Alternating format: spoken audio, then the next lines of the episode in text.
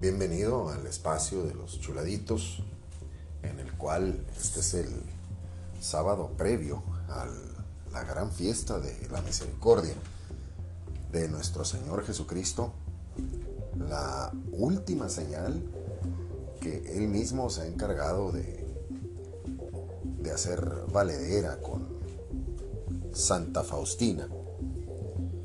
Y le encargó que la divulgara por todo el mundo y pues su servidor apelando a los beneficios de entender los conceptos de, de una misericordia. Por eso le invito nuevamente a que se apegue a esta fiesta, que la viva el día de mañana. ¿Cómo la puede vivir? La fiesta de la misericordia, de la divina misericordia pues en primer lugar, eh, yendo Santa Misa, a escuchar la palabra de Dios y a ese respecto, seguramente tendrá frutos en usted, en su familia.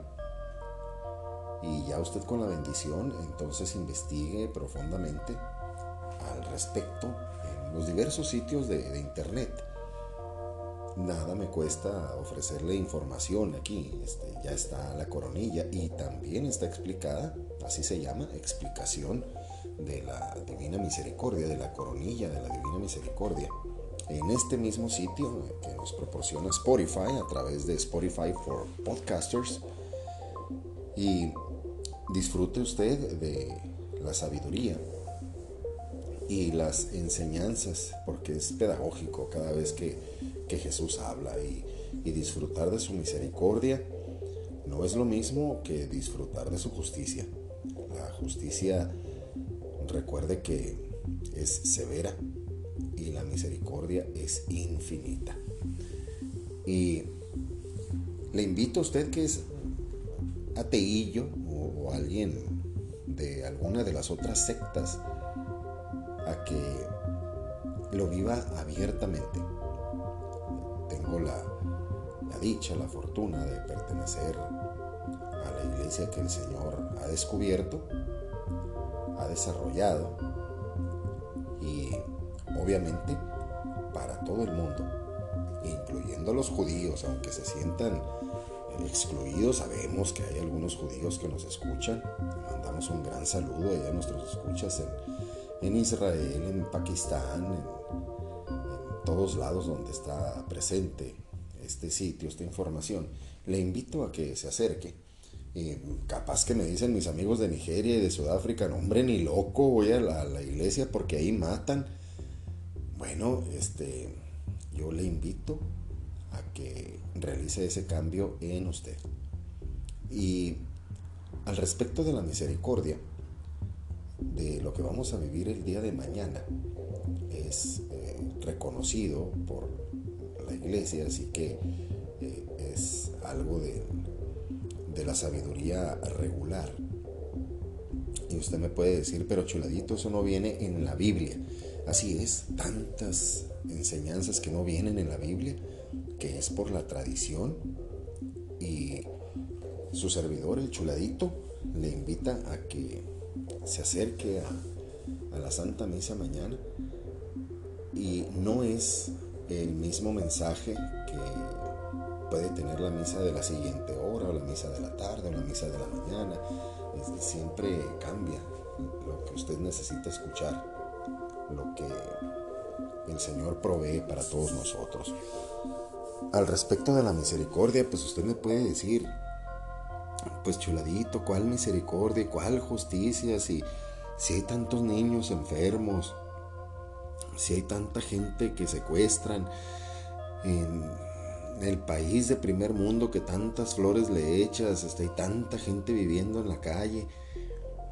Y vamos a ver al respecto de esas noticias que usted me está diciendo que son tan importantes con los niños que que están enfermitos, que ya tan chiquitos y sufren de, leucemia, de cáncer, pues más pequeños todavía los que sufren del aborto, de esas lagunas que la ley disfraza de, de unos conceptos y no son más que asesinatos. Todo eso eh, tiene muchísimo que ver con nuestra decisión, sobre todo en la escucha natural de la palabra. Hay que aprender a discernir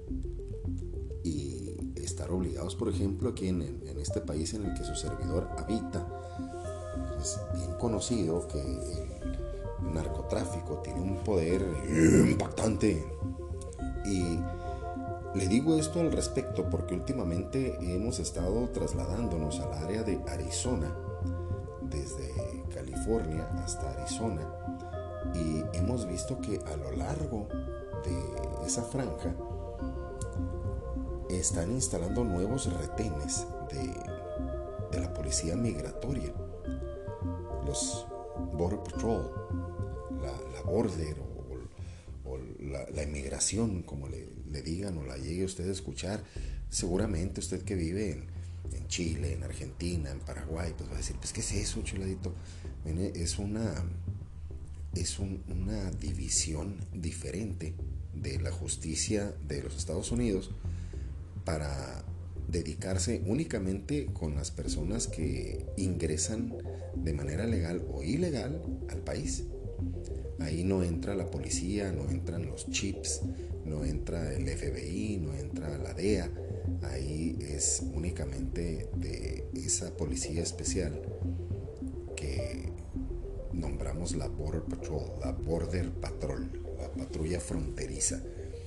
Y siéndole muy específico, esos retenes que están creciendo es por el flujo indiscriminado de droga a, lo largo y a lo ancho de esta frontera.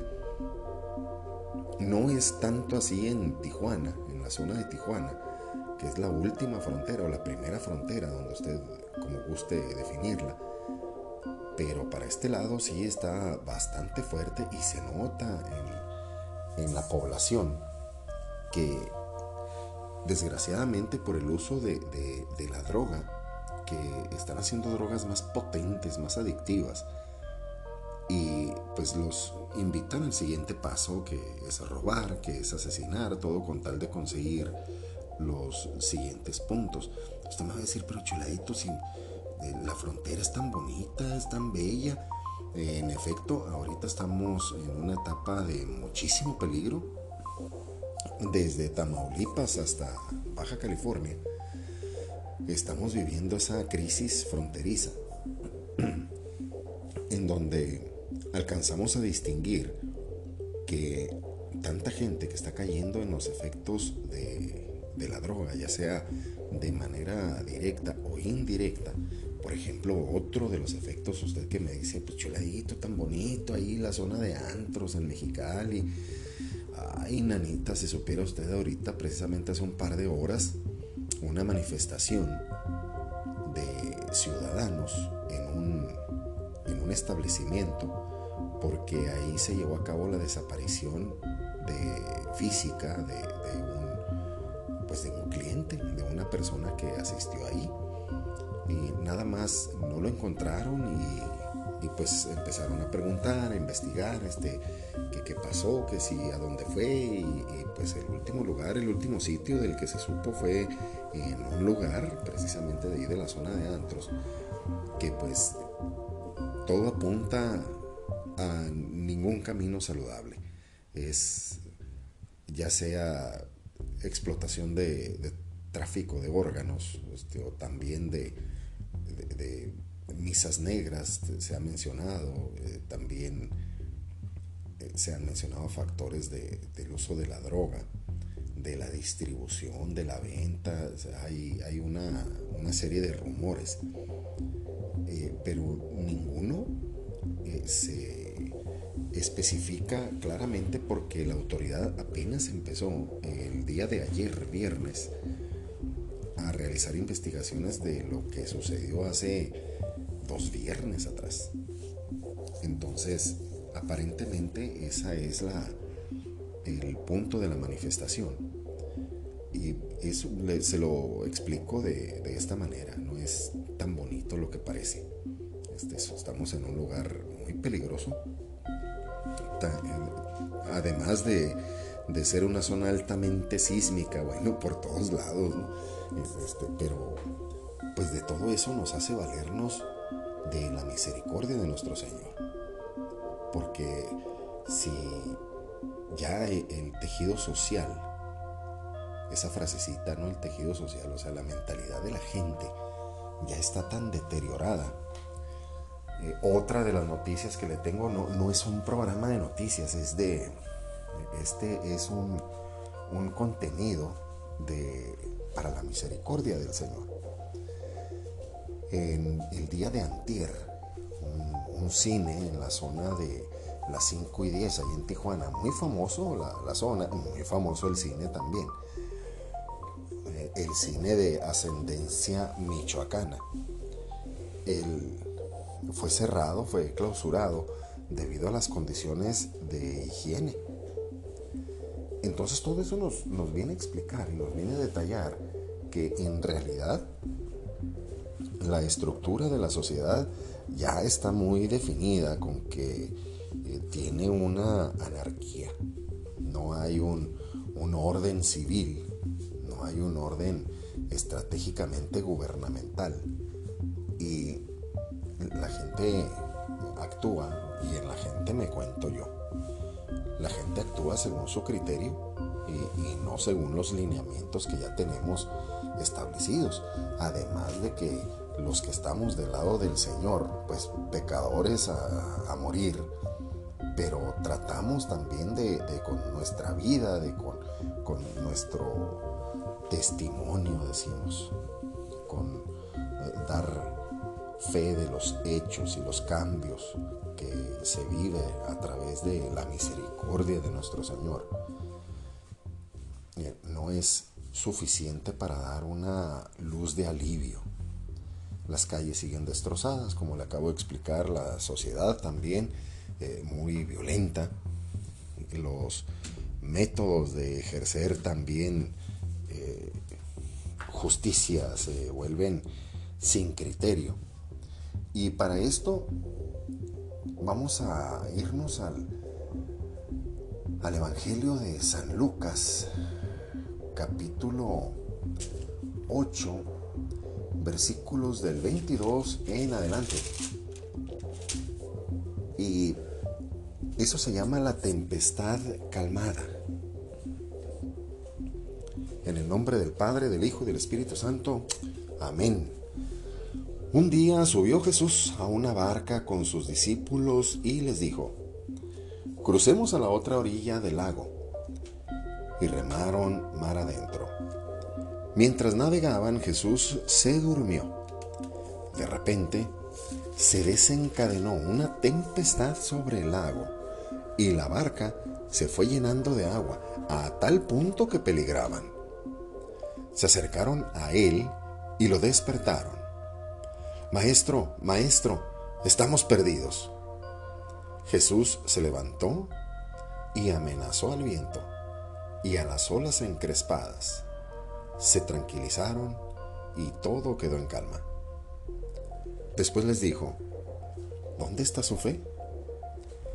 Los discípulos se habían asustado, pero ahora estaban fuera de sí y se decían el uno al otro, ¿quién es este?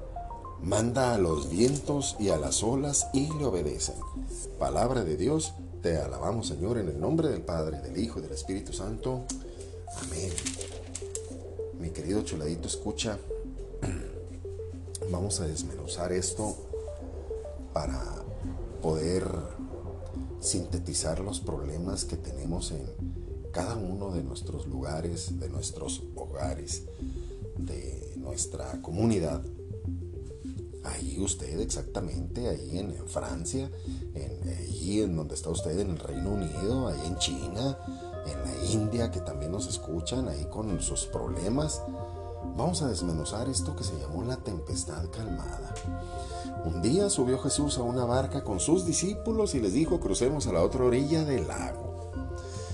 Mi querido chuladito, escucha, usted eligió obedecer al Señor. Se sube Jesús con usted en su vida y usted es uno de sus discípulos. Y dice Jesús, vámonos por aquí. Y empezamos a andar por ahí. Y resulta que al atender el llamado del Señor, por poquito y le toca a usted escuchar mis estornudos. Y gracias a Dios le alcancé a, poner aquí la pausa. Pero al seguir con los pasos del Señor, pues dice claramente aquí que los problemas se van a poner bastante fuertes. Y al remar mar adentro, mientras navegaban, Jesús se durmió. O sea, imagine que usted tiene como su servidor aquí una imagen de su sagrado corazón, que mañana lo vamos a celebrar. No tengo manos para tocar la imagen. Y así como tiene usted un cuadro bello que le evoca, que le invita a rezar, que le recuerda esas eh, formidables eh, maneras de, tener una solución pronta a sus problemas. Jesús se duerme y Jesús está ahí como lo tenemos aquí en la imagen. Y obviamente Jesús no creo que le haya dado sueño. Jesús simplemente se aleja un poco de ellos para ver cómo actúan. Obviamente todo esto para darle gloria a Dios. Así, nosotros sabemos que Jesús está al pendiente de nosotros, está al pendiente de nuestra voz. Si Jesús se durmió, oiga, pues se durmió porque usted no le está platicando, se durmió porque usted no está hablando con él. Jesús se alejó porque usted se hizo un ladito de él para ver algo en la computadora, para ver algo en la tele, para, sí, mijito, vete a dar la vuelta con tus amigos. E, este, en vez de tener esa relación constante que debemos de tener con Él, ya sea uno o el otro, pero que el Jesús no esté dormido, que Jesús esté activo con nosotros.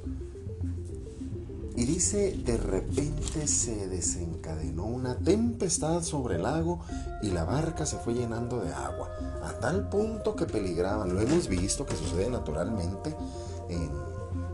ahorita traen un problemón en, el área de Florida por la cantidad de lluvias. Imagínense, en Florida. Para las personas que no conocen el área, eh, así como si yo la conociera muy bien. Pero el asunto es de que es costa. Entonces, si el lugar es costa eh, o tiene playa, pues quiere decir que tiene desembocaduras al mar. Bueno, pues están inundados. Tienen un severo problema de, inundación por la cantidad de agua que, les ha llegado ahí en el área de, Florida, en Fort Lauderdale. Y un gran saludo a mis primos que allá habitan y, andan arreglando algunas situaciones. gran saludo a, la familia. Y el punto principal de esto es de que los problemas llegan, ya sea de manera natural o ya sea de manera social, como lo que estamos viendo, ¿no? Con esos problemas de que desapareció mi hijo, de que mi hermano está enfermo, de que eh, mi papá falleció, de, de alguna situación de esas imprevistas y se acercaron a él y lo despertaron. Ahora sí, ya dejé la computadora, ya ahora sí ya estoy hasta el cuello de problemas, hasta la coronilla de deudas. Estoy que no me puedo mover de la preocupación y entonces sí, me le acerco al maestro y le digo, maestro, estamos perdidos. O sea, ahí sí, hasta tú, que eres Dios, la llevas de perder. Y entonces le reclamamos, ¿en dónde estabas? Estamos perdidos. ¿Y tú por qué no me ayudaste? ¿Y tú por qué no haces caso? ¿Que no estás viendo el problema que tengo? Y Jesús va a reaccionar. En este caso, pues usted se da cuenta que no, los discípulos no le hablaron de una manera a nada agradable al motivo de la creación. Y Jesús Así dice, se levantó y amenazó al viento y a las olas encrespadas. Se tranquilizaron y todo quedó en calma. Mi querido chuladito, escucha cuando usted aclame la presencia del Señor. El Señor actúa y nosotros tenemos que ver que todo tiene consecuencias. Tanto nuestro pecado como nuestras acciones, como nuestras buenas intenciones. Y también todos aquellos cuando le digo el pecado son es lo que pensamos, es lo que hacemos o dejamos de hacer y sobre todo aquel pecado tan grave que, que nuestro señor obispo en paz descanse, don José Isidro siempre nos, nos remarcó el pecado social. Tenemos que ser congruentes unos a los otros se tranquilizaron y todo quedó en calma. El Señor vino y puso orden. De estar dormido, Él vino y puso orden. Usted va a decir, pues sí, pero pues Él, él es el dueño del ecosistema, Él es el dueño de, del agua y del viento y, él, él lo puede calmar. Él puede todo. Puede hasta lo más mínimo. Y obviamente, todo esto tiene repercusiones sociales, no es nada más para uno, es para muchísima gente y además es para darle gloria a el que fue. Acuérdese usted que este fue el motivo de haber inventado el mundo, para que se le dé gloria a él, no porque lo necesite, sino que para eso lo hizo, que es diferente. Entonces Jesús habló y les pregunta, ¿dónde está su fe? Los discípulos se habían asustado, pero ahora estaban fuera de sí. Fuera de sí. Si ya estaban asustados por la tempestad que tenían en el lago, recuerde usted que los discípulos sabían qué hacer en caso de tormenta. Eran pescadores, eran remadores profesionales, ellos sabían eh, perfectamente qué hacer y no pudieron dar con ninguna solución. Estuvo fuera de su alcance. Y cuando ven que el Señor viene y pone orden, se decían el uno al otro, ¿quién es este? Manda a los vientos y a las olas y le obedecen. Como usted sabe, los problemas que abundan, ¿qué nos va a hacer caso el gobernador o el presidente? ¿qué nos va a hacer caso? ¿Qué nos va a hacer caso la policía? Esa policía que nada más grita, retírense. Esa policía que nada más llega y actúa con su brutal fuerza sobre la guardia que necesitan imponer el orden, cueste lo que cueste. Esos son los problemas. Y esos problemas son los que el Señor les va a mandar para que llegue la solución. Usted podrá decir muchas cosas, pero dígalas, uh, dije muchas cosas, uh, pero dígalas de manera correcta. Hace ratito en esa manifestación que le comentaba, se transmitió a través de, Facebook Live. Eh, me llegó la notificación, me llamó poderosamente la atención y abrí el enlace y me di cuenta que, ah, qué boquita, Dios santo, qué manera de pedir las cosas. Y después de eso, los que estaban pidiendo justicia empezaron a quebrar vidrios y a lanzar objetos y acusar a la gobernadora y a acusar a un guardia de seguridad determinado que querían saber su nombre. Y bueno, e, este, yo no miré que quisieran arreglar las cosas. Yo vi que la gente está enfurecida, está fuera de sí como los discípulos. Y necesitamos la presencia del Señor. En donde necesitamos la presencia, el Señor está ahí, nada más tenemos que hablarle. Acuérdese, el Señor está dormido porque nosotros nos alejamos y creemos que con nuestra fuerza nosotros podemos manejarlo todo. Y eso no es así. Hay que apelar a la misericordia del Señor. Y en su momento, usted verá cómo se empiezan a solucionar todos los problemas. Y así de fácil, todos los problemas. Usted me va a decir, pues chuladito, a menos que, que una de esas soluciones sea mi resignación al problema, porque me enfermo de cáncer, yo no lo puedo sostener, porque mi papá falleció y no lo puedo revivir. Si la resignación es lo que usted necesita, eso le va a dar el Señor. Todo lo que usted requiera, el Señor se lo va a poner a la mano y le va a abrir los ojos. Lo único que usted tiene que hacer es darle gloria a Dios, que para eso estamos en este mundo. Y mi querido chuladito escucha, le mando un gran abrazo para que usted pueda disfrutar de esa última señal de los tiempos, porque después, ahí sí, viene ya esa segunda venida de nuestro Señor. Y sabemos si sea en el próximo minuto, si sea el día de mañana, el próximo mes, a lo mejor en un par de horas. Y tenemos que estar preparados. ¿Cómo nos preparamos, chuladito?